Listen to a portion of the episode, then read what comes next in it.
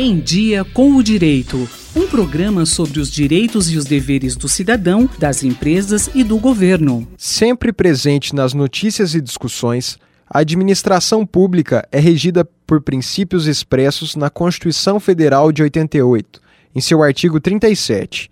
Estão no rol do texto constitucional legalidade, impessoalidade, moralidade, publicidade e eficiência.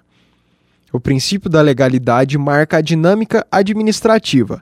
Apenas aquilo que a lei autoriza pode ser feito pelo administrador público, de forma a impor limites à atuação do poder estatal e tornar previsíveis as suas ações. A impessoalidade, por sua vez, encontra relação com a busca pela igualdade de tratamento entre as pessoas na esfera da administração pública, uma vez que veta, por exemplo, o privilégio a pessoas específicas ou a autopromoção do administrador público.